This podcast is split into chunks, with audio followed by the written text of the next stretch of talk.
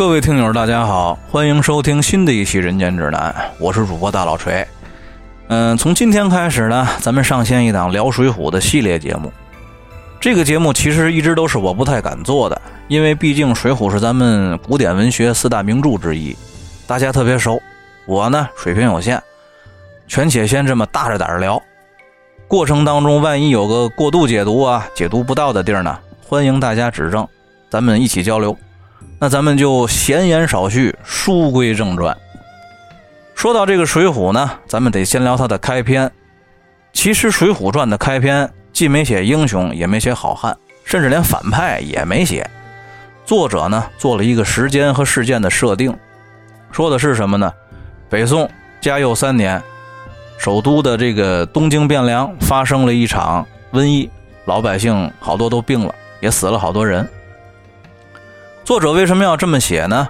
其实是要影射一个真实的历史事件。在真实的历史上呢，呃，北宋嘉佑三年，黄河发生了一场洪水。这场洪水呢，几乎是淹没了北宋王朝的首都东京汴梁。黄河呀，是咱们的母亲河，可是咱妈脾气不太好，历史上老发脾气，年年都发，可以说是年年都发吧。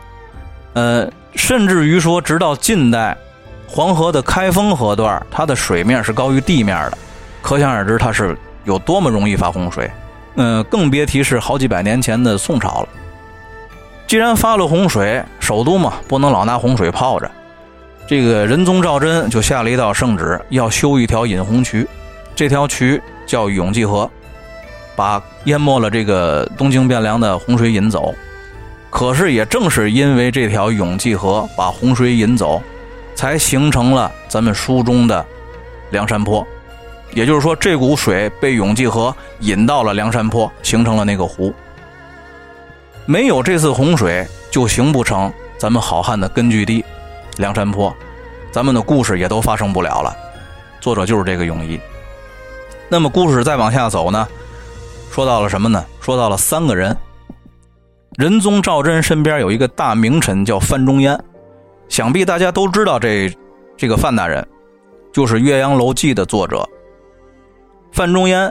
范大人向仁宗提出了一个建议：咱们要派一个使者去江西信州龙虎山，请张天师为咱们东京汴梁的百姓祈福消灾。派谁去呢？派洪信去。大家看，这个这儿又出现了三个人，我觉得这三个人特别有必要说一下。为什么要说呢？是有用意的。先说范仲淹和这个虚敬天师，他们俩的生卒年和嘉佑三年其实是对不上的。范仲淹范大人故于公元一零五二年，而嘉佑三年是一零五八年。一零五八年的时候，范大人已经过去六年了。他是怎么来的呢？穿越来的。再说这个虚静天师，虚静天师呢，生于公元一零九二年。也就是说，他也是穿越来的，他是从未来来的。一零五八年时候，他爸还没出生呢。而作者为什么要这么写呢？我认为作者是要向他所在的那个年代的统治者表明，我这书是虚构的，所有的情节都是虚构的，不是反书。虽然说他写的就是一本反书，越是反动的东西，才越要做好伪装。这个就如同咱们现在的好多电视剧都要打一个字幕，本剧情节纯属虚构，如有雷同，纯属巧合，请勿对号入座。因为这个事儿呢，如果放在今天，你的作品当中涉及到了敏感内容，无非就是不上线、不上映、不出版。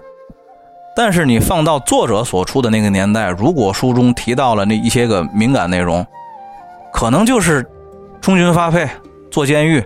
严重了，可能连命都保不住，所以作者要做这么一个设定。再说这个洪信洪太尉，我小的时候啊看《水浒》，觉得这个洪信他就是姓洪，他姓洪就是因为他爸姓洪。但是越到我长大，读的越次数越来越多，理解越来越深之后呢，我觉得他姓洪是有用意的。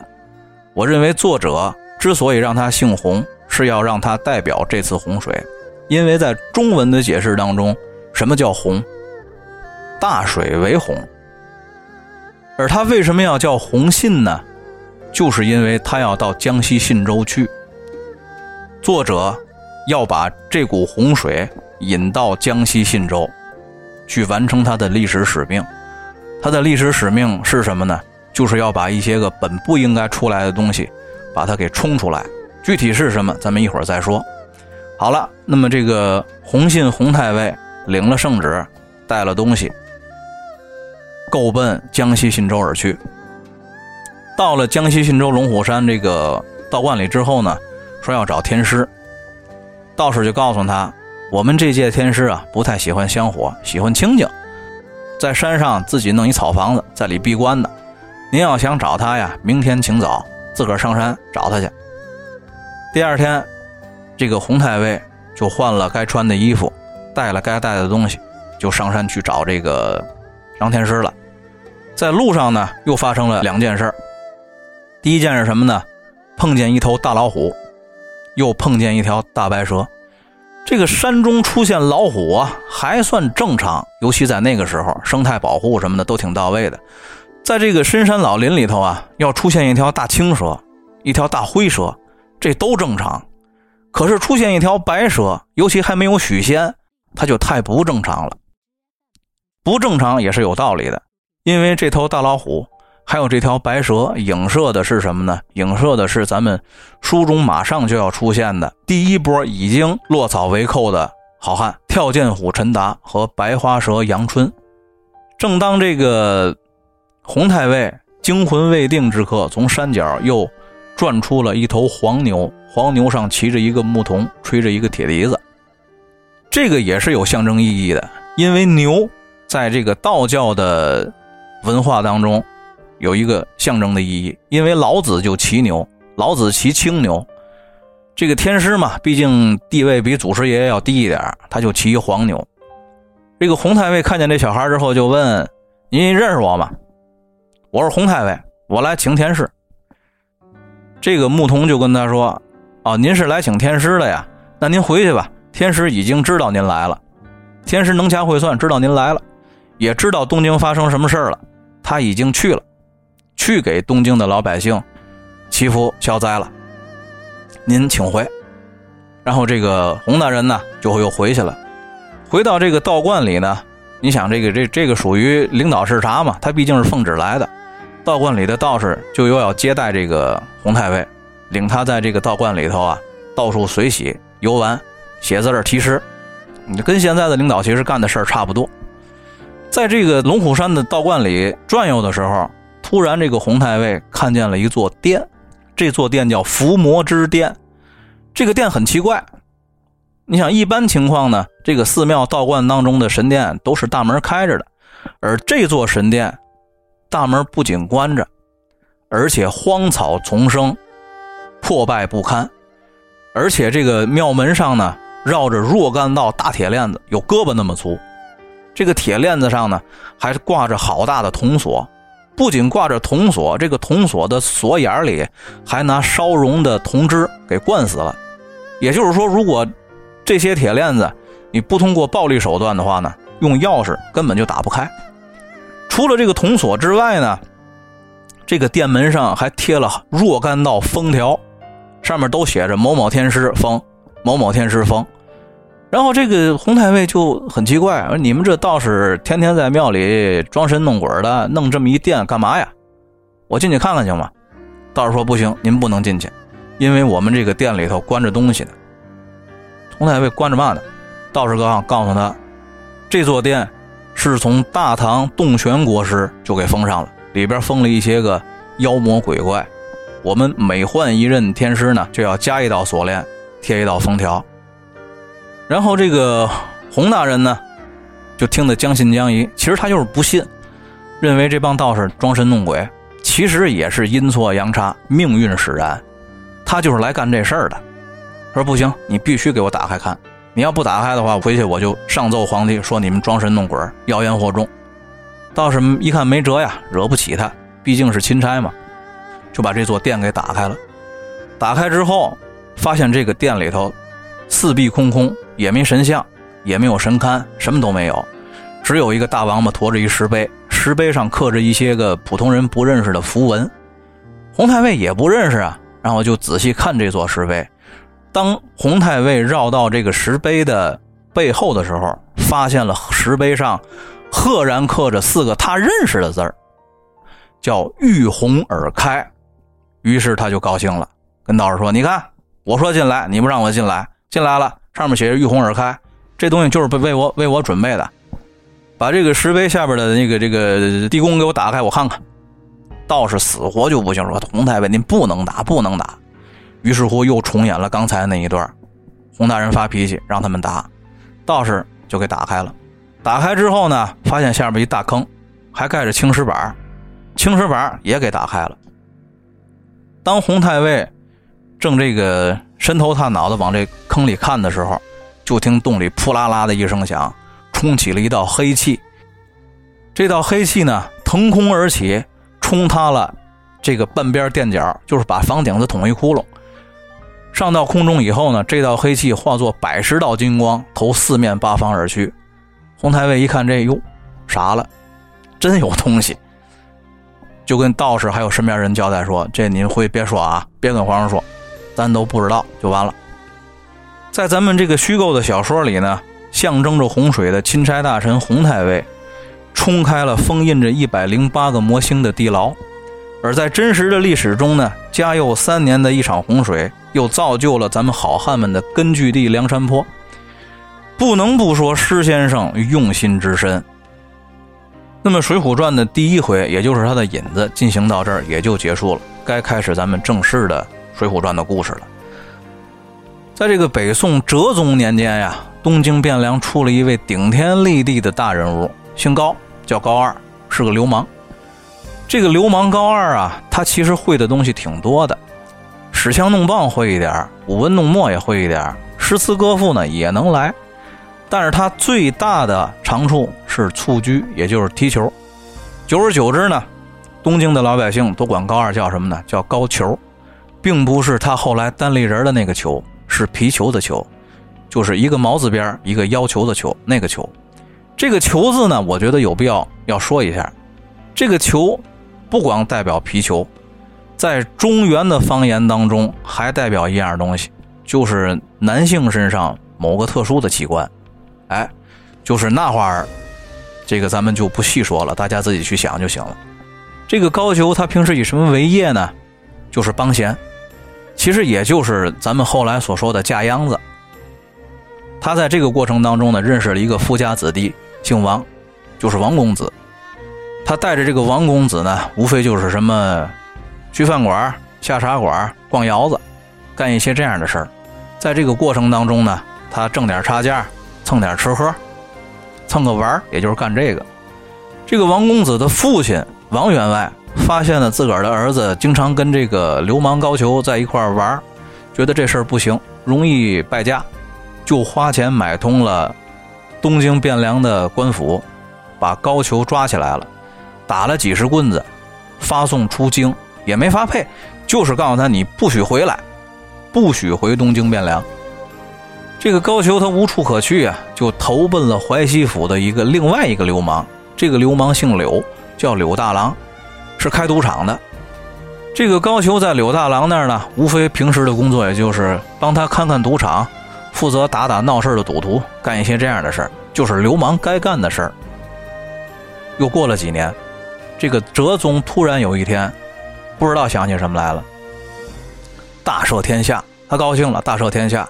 高俅在得知这件事之后呢，觉得自己的罪没了，可以回家了。毕竟呢，这个高俅是京城人，他是想回家的。于是乎，这个柳大郎也留不住他，就说什么呢？高二爷，我给你写封荐书。您回去投奔我一朋友，这个朋友我这个朋友呢，在东京是开药铺的，您也好有个前程。于是高俅就带着柳大郎写的这封荐书回到了东京汴梁，这个董老板也就是柳大郎的朋友那儿。这个董老板呢，接到高俅和这个柳大郎写的信之后，一看这个信，一看高俅，觉得这个人我不能留，因为高俅在东京汴梁挺有名的，就是一个。引人败家的流氓，可是呢，两个人都不能得罪，第一，不能得罪柳大郎；第二，不能得罪高俅，因为高俅是个小人。俗话说嘛，这个叫宁得罪君子，不得罪小人。董老板就得想着把这个高俅踢走，还不能往下踢，还得往上踢。董老板恰好认识谁呢？认识一个也是鼎鼎大名的人，小苏学士，就是三苏当中苏东坡的弟弟，小苏。又给高俅写了一封荐书，把高俅推荐到小苏学士家里去。小苏学士呢，跟董老板是一样的，见到高俅之后，也是这么想，这人也不能留，我还得踢。于是小苏学士就又给高俅写了一封荐书，把他推荐到了当时哲宗皇帝的妹夫小王都太尉府里去，让他去那儿当一个长随。这个高俅呢，带着小苏学士的荐书到了小王都太尉府里，没有再次被踢。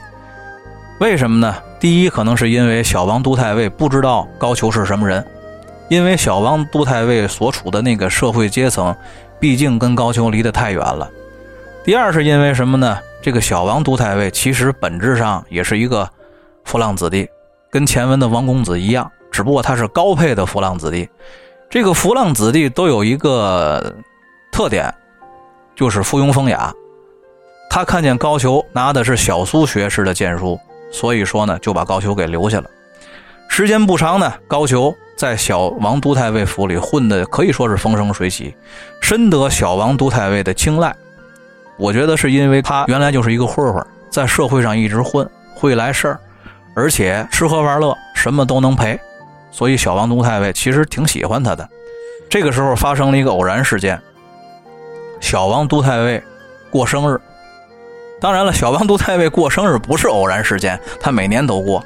这个偶然事件是什么呢？小王都太尉的小舅子，也就是当时的端王，后来的徽宗，来到了小王都太尉的府里吃寿宴。在席间呢，端王赵佶。看见了小王都太尉书房当中的雕刻特别精美、质地特别细腻的白玉狮子镇纸，是一个文房用品。他拿起来在手里把玩，就说这个东西好。小王都太尉肯定也是一个会来事的人，因为他在官场里混嘛，就说：“舅爷，这东西你要喜欢，我送你。哎，另外还有一个东西，跟这个玉狮子镇纸是一块料上下来的，一个工匠干的。”叫玉龙笔架，这两样东西明天我装一盒，让小高给你送去。咱们先吃饭，这个事儿就先过去了。转天呢，小王都太尉把这个玉龙笔架和这个玉狮子镇纸装了盒，让高俅送到端王府。这个时候，影响高俅一生的决定性的事件就要发生了。高俅把这个玉狮子镇纸和玉龙笔架。送到王府的时候，端王正在干一件高俅最擅长的事儿——蹴鞠。高俅站在这个球球场边，当时内心肯定是有活动的。他想：“哎呦，这踢球呢？这我要下场踢踢，能引起王爷的注意啊！王爷可能就能就能重用我了，或者提拔提拔我什么的。”这个时候，这只命运的蝴蝶终于扇动了翅膀，王爷脚底下漏球了。恰好就滚到了高俅的脚边，高俅当时也是福至心灵，就把这个球给接起来了，一通炫技，什么倒踢紫金冠了，倒挂金钩了，什么过球盘带了，反正一系列的动作，把这球给踢了。这个端王一看，哟，喜欢这人才呀，这个就把他来来过来过来过来，你叫什么？小人叫高俅，小王都太尉府里差我来给您送东西的。哦，这东西先放这，先不说这东西，你原来哪队的？在哪儿学的？高俅于是就把自己说：“小人胡乱踢得一脚，怎么怎么着的。”这么一说，端王挺喜欢，来来来，陪本王玩会儿。高俅在半推半就之下，换了球鞋下场陪王爷踢球，把王爷给踢没了。当然了，高俅在这个踢球的过程当中，也不可能就是运用脚底下的那些个花活，把王爷溜得跟狗一样。那王爷肯定就不要他了，他肯定是让这个王爷感觉自己哎踢得挺高兴。端王赵佶龙心大悦，就把高俅给留下了。于是乎呢，这个高俅就留在了顶配纨绔子弟端王赵佶的府中。成了深得端王赵佶喜爱的一个长随。时间不长呢，又发生了一件事儿。这件事儿改变了端王的命运，也改变了高俅的命运。端王的兄长宋哲宗死了，而宋哲宗没有儿子。在经过几派势力的角逐之后，端王乌龙的成为了新的皇帝，也就是咱们所说的宋徽宗。大家可能都知道，这个宋徽宗啊是个大艺术家，写字、画画、吹拉弹唱、诗词歌赋，什么都行，除了当皇帝。历史上呢，给这个。徽宗赵佶下过一个定语，叫什么呢？千古巨匠，一代昏君。那么，在这个徽宗继位之后呢，就开始了一套咱们大家都熟悉的流程：一朝天子一朝臣，一人得道鸡犬升天。那么，自然也就要提拔这个他特别喜欢的这个高俅。于是乎呢，三提拔两提拔，就把这个会踢球的流氓高俅提拔成了什么呢？殿前司都指挥使、殿帅、太尉高俅提拔成了这个官职。太尉在宋朝的时候呢，是最高级别武官的一个名称。咱们今天的故事呢，进行到这儿，基本上也就结束了。但是我有几句话在故事之外想要说一下。大家如果细心的话，其实并不难发现，高俅在整部《水浒》当中，其实并没有明显的恶。而梁山好汉里边，大多数人也没有明显的善，反而在所谓某些好汉的身上，却有着相对明显的恶。高俅呢，这个人在发迹之前，他的人生经历跟很多梁山好汉特别像，因为很多梁山好汉跟高俅一样，他也是流氓出身，也是因为某些事情得罪了权贵，受到了不公正的待遇。但是在经历了这种遭遇之后的选择呢，这两种人的选择却是截然不一样的。高俅最后通过自己的选择，成了手掌实权的朝廷大员，而所谓那些好汉呢，倒成了落草梁山的贼寇。这些好汉当中，其实还包括某些就是出身权贵的人。大家要注意啊。这个高俅他并不是一个手无缚鸡之力的弱书生，他也是个喜好刺枪使棒的混混。他没有在遭受这种经历之后，拿着刀站在路上喊“此山是我开”，对吧？他也没有站在船头拿着刀问人家：“你是吃馄饨还是吃板刀面？”所以从这一点上看呢，其实高俅这个人比很多的梁山好汉都要善良一些。金圣叹给过这个自己的解释，就是说高俅的，他批的是什么呢？如果不写高俅，便写一百零八人，则是乱字下生；不写一百零八人，先写高俅，就是乱字上生。金圣叹把这些所有的过错都归于了统治阶级。但是我想说的是呢，性格决定命运吧，咱不能说金圣叹先生的三观不正，但是呢。我觉得金圣叹先生对《水浒》的理解稍微有一点偏颇，不够全面，可能也是因为金圣叹先生他对《水浒传》这本书太喜欢了。这个东西毕竟是主观的，文无第一，武无第二嘛。好了，今天的节目就先到这儿，欲知后事如何，且听下回分解。大家再见。